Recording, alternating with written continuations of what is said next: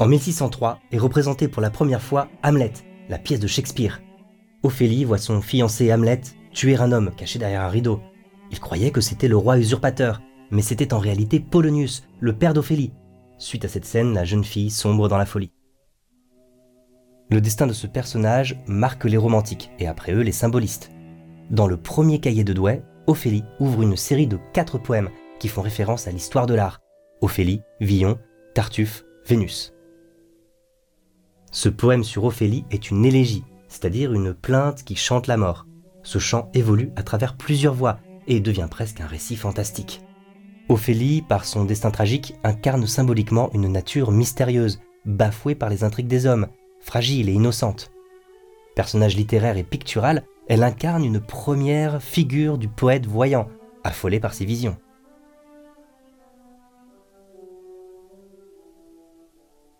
Quand sera brisé l'infini servage de la femme, elle sera poète elle aussi. Ces mondes d'idées différeront-ils des nôtres? Elle trouvera des choses étranges, insondables, repoussantes, délicieuses. Comment ce poème, à travers un chant de mort teinté de fantastique, fait d'Ophélie un modèle d'inspiration pour le poète épris de vision malgré le risque de la folie? Le poème est structuré par les changements de voix. Le calme et le silence du début laissent progressivement place à un chant élégiaque, qui est déjà teinté de fantastique. Puis le chant des étoiles retrace les causes qui ont mené Ophélie à se suicider. Et enfin, le poète lui-même prend progressivement le relais des étoiles. Son rôle est de rapporter des visions. Sur mon site, vous trouverez une explication linéaire de chaque poème, ainsi qu'une série de dissertations, des podcasts et fiches PDF. Si vous en avez l'occasion, n'hésitez pas à soutenir mon travail. Pour le prix d'un livre de poche, vous accédez à toute ma bibliothèque.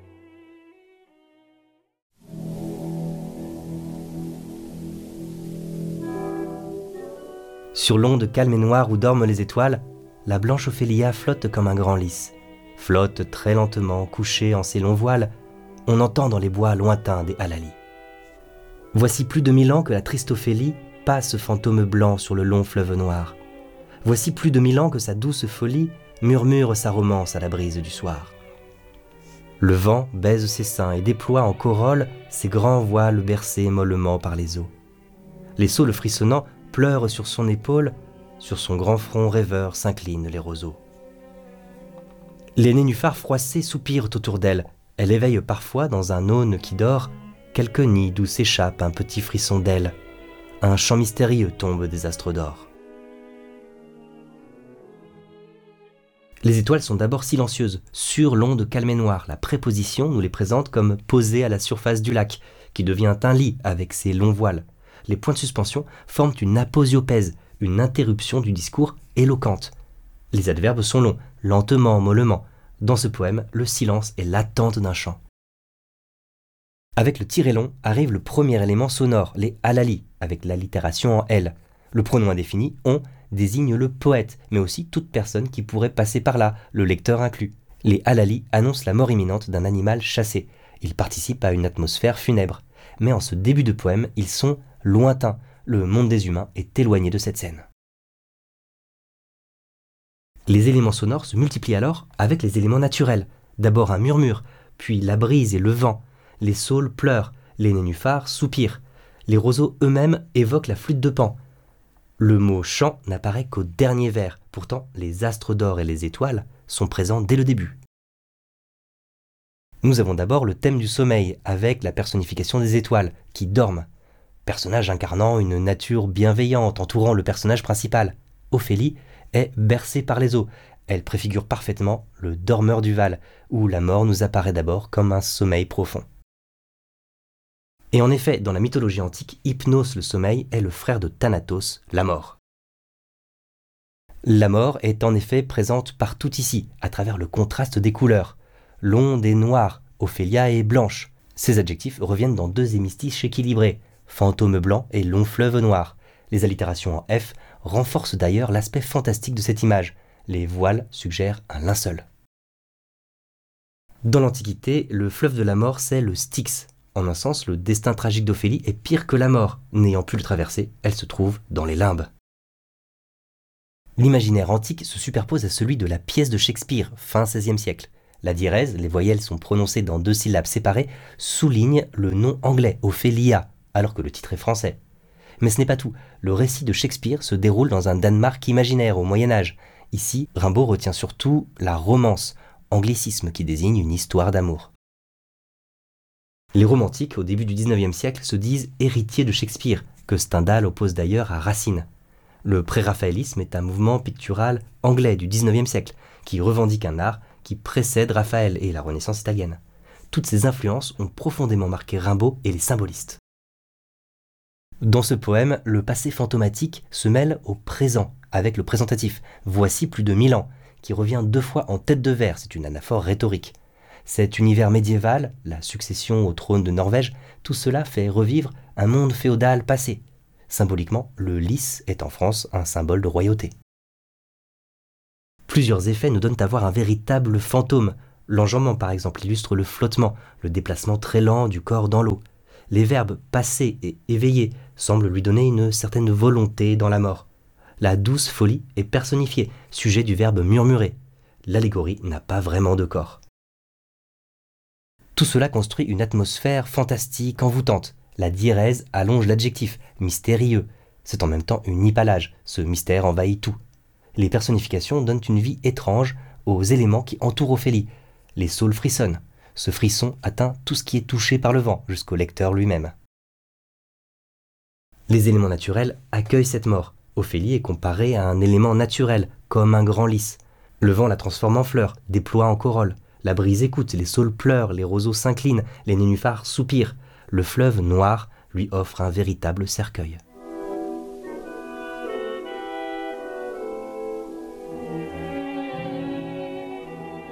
Ô pâle Ophélia, belle comme la neige. Oui, tu mourus, enfant, par un fleuve emporté. C'est que les vents tombant des grands monts de Norvège t'avaient parlé tout bas de l'âpre liberté. C'est qu'un souffle tordant ta grande chevelure à ton esprit rêveur portait d'étranges bruits, que ton cœur écoutait le chant de la nature dans les plaintes de l'arbre et les soupirs des nuits. C'est que la voix des mers folles, immenses râles, brisait ton sein d'enfant, trop humain et trop doux. C'est qu'un matin d'avril, un beau cavalier pâle, un pauvre fou s'assit muet à tes genoux. Le moment où le chant tombe des étoiles est un moment de basculement. Les voix se font véritablement entendre, comme si les étoiles pouvaient s'adresser aux morts. L'interjection O qui apostrophe le personnage entre en écho avec l'initiale d'Ophélia et avec l'assentiment oui qui ressemble à celui d'un mariage. Il a une valeur performative. La parole est comparable à un acte. Et en effet, cette réponse affirmative coïncide avec le passé simple. Tu mourus. Le moment de cette mort, la réalisation de son destin, est mise au premier plan. D'ailleurs, le passé simple encadre ce passage. Un pauvre fou s'assit à tes genoux. Il nous renvoie à ce même moment fatal. Quelques signes préparaient déjà ce moment, la pâleur, puis la blancheur de la neige, symbole de pureté et d'innocence, mais aussi de brièveté de la vie. Les points d'exclamation viennent dramatiser ce moment. On revient alors sur cette mort dans une longue phrase harmonieuse, une période qui se prolonge sur 3-4 L'anaphore rhétorique en donne les causes qui reviennent de façon insistante. C'est que. Ce sont des causes de plus en plus fortes. Regardez, d'abord les vents parlent tout bas, deviennent un souffle, puis des chants, plaintes, soupirs, et enfin l'immense râle des mers folles. C'est une véritable gradation sonore où le râle incarne un moment de paroxysme avec les allitérations en R tout au long de cette phrase. Cette mort a une dimension symbolique plus profonde qu'il n'y paraît. Le verbe emporter s'accorde avec enfant, c'est donc une comparaison. Tu mourus ainsi qu'un enfant est emporté par un fleuve. Le fleuve représente alors ce qui emporte l'enfance, le monde des adultes, des complots, des enjeux de pouvoir. Ophélie, innocente, n'a pu se résoudre à appartenir à ce monde-là. À la fin de notre passage revient cette idée de fragilité associée à l'enfance. Briser ton sein d'enfant. La métaphore est renforcée par le parallélisme, trop humain et trop doux. Les adverbes intensifs coordonnés expriment la fatalité qui fait d'Ophélie un personnage tragique, écrasé par un monde inhumain et violent.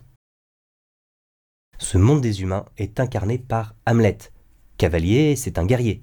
Dans la pièce de Shakespeare, il fait semblant d'être fou pour mieux venger son père. C'est lui le prince et le roi, et pourtant, c'est lui qui est à genoux devant Ophélie, muet, alors que, au contraire, tout au long du passage, la nature parle à Ophélie. C'est une image parfaite de l'amour courtois médiéval. Plusieurs voix forment un grand chant élégiaque, les pluriels, les vents tombants des grands monts de Norvège, se fondent dans le singulier, un souffle. Les étranges bruits, les plaintes, les soupirs deviennent le chant de la nature. Les mers folles sont innombrables, mais n'ont qu'une seule voix et un immense râle. Ce chant est véritablement ce qui déclenche la folie. Le passé antérieur, t'avais parlé, nous fait remonter vers un passé fondateur. Alors qu'Ophélie espérait une romance, le vent lui parle de l'âpre liberté, une solitude amère. Le vent qui tord sa chevelure malmène en fait son esprit par métonymie, glissement par proximité. Les cheveux sont ses pensées matérialisées.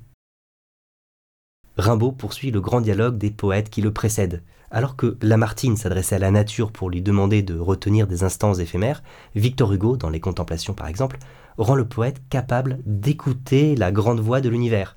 Rimbaud, mettant en scène Ophélie, veut aller encore plus loin. Lamartine est quelquefois voyant, mais étranglé par la forme vieille. Hugo, trop cabochard, a bien du vu dans les derniers volumes.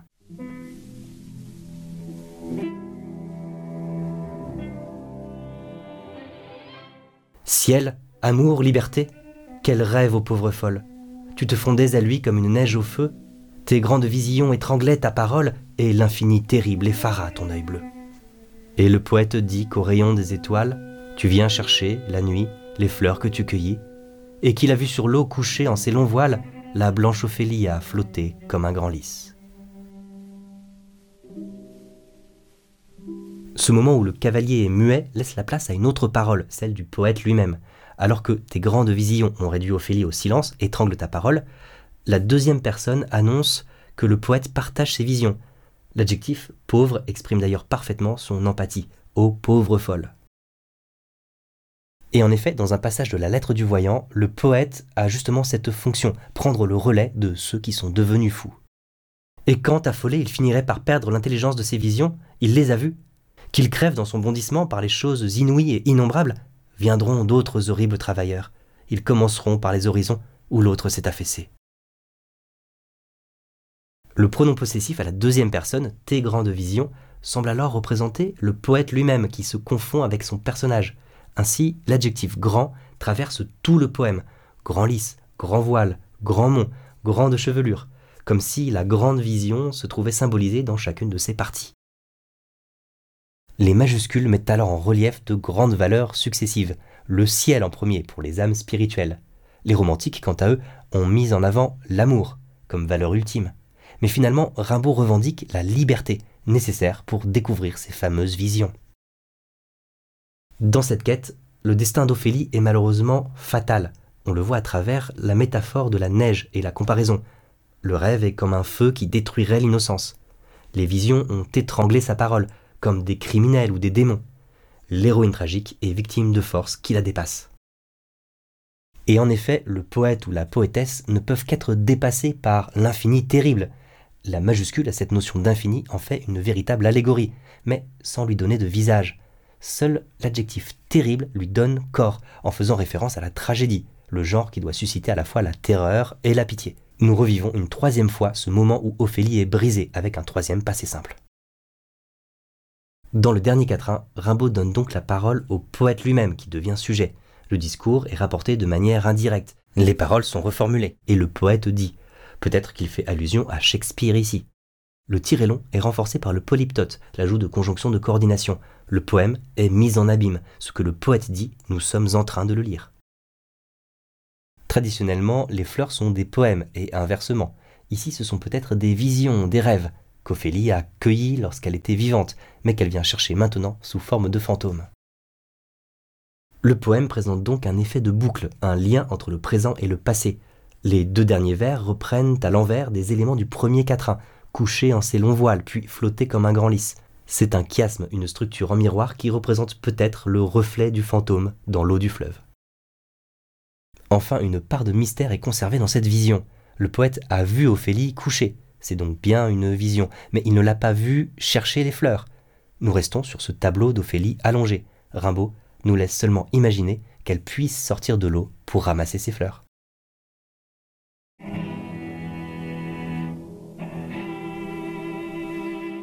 Le poème s'ouvre comme un chant de mort qui prend de l'ampleur progressivement. L'élégie se mêle alors à un registre fantastique. le personnage d'Ophélie, fantomatique, possède une dimension symbolique mystérieuse. La sensibilité d'Ophélie, son innocence, ses rêves de romance, de liberté et d'infini l'ont conduite à la folie, puis au suicide. Inadaptée au monde des humains, elle est recueillie par la nature. Derrière le chant des étoiles, le lecteur perçoit la voix du poète, qui s'inscrit dans une véritable filiation littéraire et picturale. Rimbaud fait alors d'Ophélie un personnage exemplaire pour les poètes en quête de vision, prêt à explorer les limites les plus dangereuses de la folie. Rimbaud a été inspiré par une toile de John Everett Millet, datant de 1852. C'est un peintre pré-raphaélite. Mais le personnage continue ensuite d'inspirer les poètes et les peintres symbolistes, notamment Odilon Redon en 1905.